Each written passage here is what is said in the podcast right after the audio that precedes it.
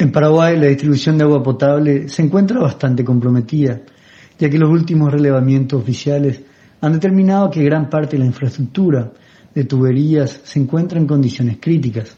Se estima que se necesitan cambiar más de 300.000 metros de tubería para optimizar el servicio.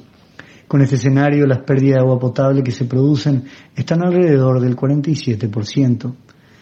La cobertura de saneamiento básico llegó en el 2015 al 91%. Los tanques sépticos han sido el tipo de instalación que permitieron que esta tasa de cobertura aumente notablemente. Sin embargo, a nivel nacional, un tercio, es decir, un 34,2% de la población paraguaya, continúa sin acceso a agua potable. Según el informe del Banco Mundial de 2018, en la última década la mayor parte de la inversión en el sector del agua en Paraguay ha sido con financiamiento de recursos de cooperación internacional. Para lograr el objetivo 6 de las ODS en el 2030, se estima que el gobierno debe aún invertir unos 6 mil millones de dólares. La pandemia, por otro lado, ha disparado la deuda pública, lo que complica el panorama de inversión pública a través de este camino.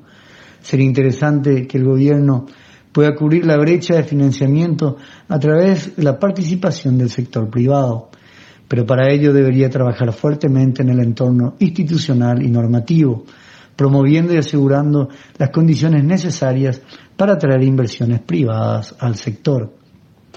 La otra gran interrogante es el alcantarillado, ya que en Asunción y su área metropolitana solo un 33% de la población está conectada a este servicio. Cada día 2.9 millones de metros cúbicos de aguas residuales sin tratar son vertidas al río Paraguay y solo un 11% de los desagües cloacales tienen un tratamiento antes de llegar al río. Además, hay que considerar que el consumo de agua per cápita ha aumentado a un ritmo más rápido que la reposición de agua dulce, lo que aumenta notablemente el estrés hídrico del país. Las aguas residuales sin tratar se infiltran en acuíferos poco profundos, que a su vez son aquellos que muchas familias utilizan para la provisión de agua.